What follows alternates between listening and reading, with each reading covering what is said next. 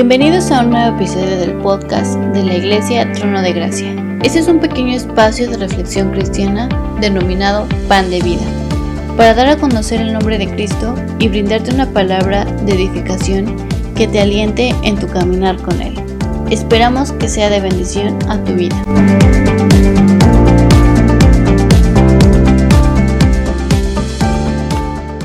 Dice la palabra de Dios en Romanos 1:20 al 21 porque desde la creación del mundo sus atributos invisibles, su eterno poder y divinidad, se han visto con toda claridad, siendo entendidos por medio de lo creado, de manera que no tienen excusa. Pues aunque conocían a Dios, no lo honraron como a Dios, ni le dieron gracias, sino que se hicieron vanos en sus razonamientos y su necio corazón fue entenebrecido. Hola a todos los que me escuchan, mi nombre es Ana Gómez es un honor para mí poder compartir este mensaje al que he titulado Hay esperanza. El mundo entero puede saber que existe Dios, que hay un ser supremo, real, poderoso, grande, majestuoso, que no puede ser negado, ya que todo lo que nos rodea grita ser creación de Dios, cuyo nombre es Jehová.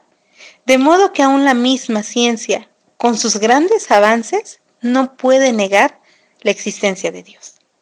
De la misma manera que el corazón del hombre no puede tampoco negar la existencia de Jehová, pues él mismo nos lo manifiesta. Sin embargo, como leímos en los textos, sabiendo que Dios es real y existe, el hombre no ofrece la gloria no ofrece la alabanza ni el agradecimiento a Dios.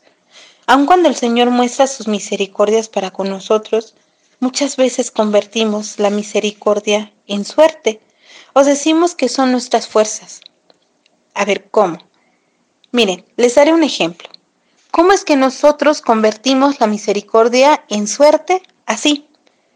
Dios nos da un trabajo, pues en Él se manifiesta su misericordia y Él sabe la necesidad que tenemos.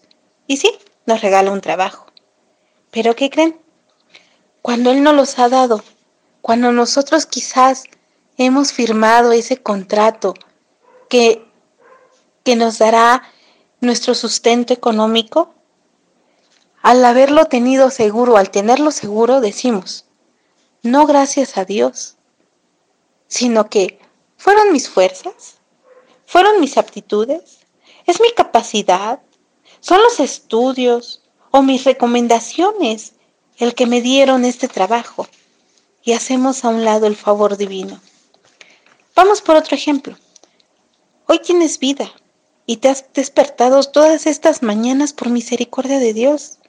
Y muchas veces decimos, tenemos vida porque me cuido, porque como sano, porque hago ejercicio. Pero se nos olvida que hace más de dos mil años Jehová mandó a su único Hijo Jesús hasta la muerte y muerte en cruz, por amor a ti. Y hoy si tienes esta vida es porque gracias al sacrificio hecho en la cruz del Calvario de Cristo, Él puede reclamar tu vida al Padre y pedirle misericordia para ti, pedirle que no la corte y que te deje más tiempo para que tú puedas llegar a un arrepentimiento. Es un favor inmerecido el que Jesús, que también es Dios, nos dio y que pagó con una muerte muy dolorosa en esa cruz. Esto aplica en lo que dice Romanos 1.22. Profesando ser sabios, se hicieron necios. Creemos ser sabios y lo único que hace nuestra sabiduría humana es apartarnos de Dios, es alimentar nuestro ego y no reconocer quién es el dador de todas las misericordias y todas las maravillas que están en nuestras vidas. Pero continuemos, continuemos leyendo nuestro capítulo de Romanos 1. Sigamos con el versículo 23, 24 y 25. Y esto es lo que dice y cambiaron la gloria de Dios incorruptible en semejanza de imagen de hombre corruptible, de aves, de cuadrúperos y de reptiles. por lo cual también Dios los entregó a la inmundicia en las concupiscencias de sus corazones, de modo que deshonraron entre sí sus propios cuerpos, ya que cambiaron la verdad de Dios por la mentira, honrando y dando culto a las criaturas antes que al Creador, el cual es bendito por los siglos. Amén.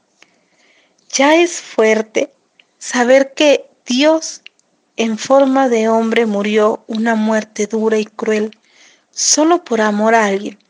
No, por amor a muchos que ni siquiera le dan la honra. Cuanto más duro es seguir leyendo y ver lo que se sigue sumando y agravando a nuestro estado actual, actuando no solo en desobediencia, sino en contra de Dios, pues empezó el hombre a hacerse dioses en estatuas de yeso, en barro o tal vez hasta en madera. Y no solo eso, sino que le rinde culto. ¿Cuánto hemos enfurecido a Dios para que a raíz de esto Él nos haya entregado a nuestras coscupiscencias?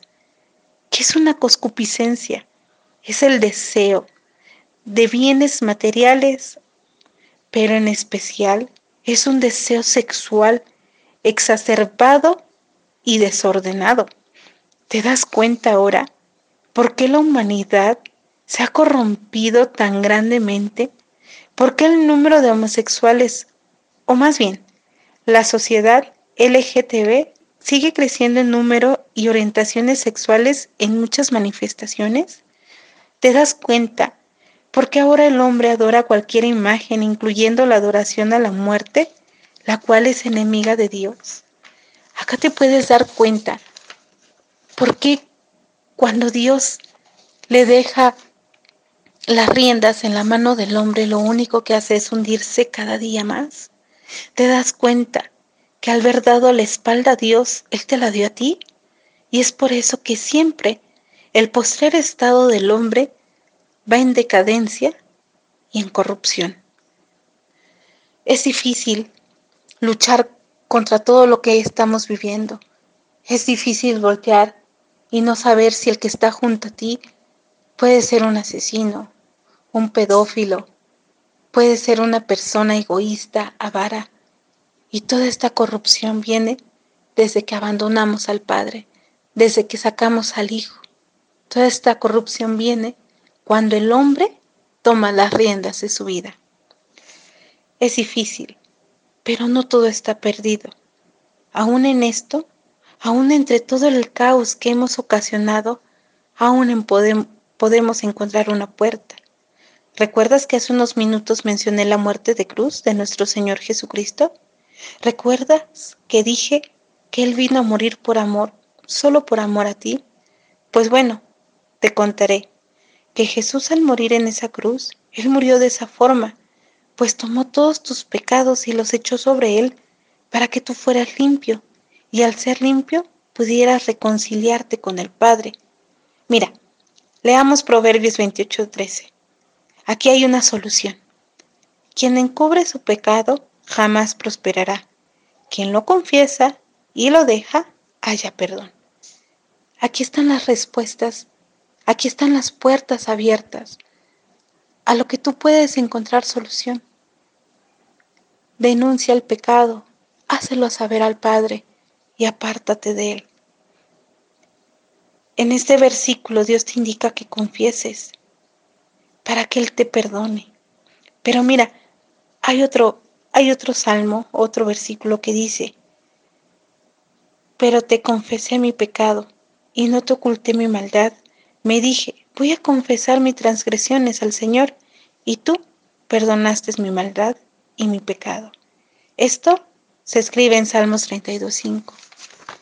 Es Dios hablando. Puedes ver ahora que aún está esta puerta abierta. Como te lo decía, aún hay esperanza y puedes reconciliarte con Dios, el Dios verdadero. Ven a Él y confiesa para que puedas encontrar el perdón. Y esto no solamente es para ti, persona que no conoces a Cristo. Esto también es para nosotros, hermanos. Recordemos que aún estamos en este mundo y que debemos seguir caminando y corriendo esa carrera para llegar al final victoriosos. Te voy a animar con este versículo en 2 de Timoteo 4:8. Dice, en el futuro me está reservada la corona de justicia, que el Señor el juez justo me entregará en aquel día, y no solo a mí, sino también a todos los que aman su venida. Todos podemos ser salvos. Dios te bendiga. La Iglesia Trono de Gracia te agradece inmensamente que estés atento al contenido Pan de Vida. Te invitamos a participar con nosotros enviando tus preguntas a nuestras redes sociales. Puedes encontrarnos como Iglesia Trono de Gracia. Hasta pronto.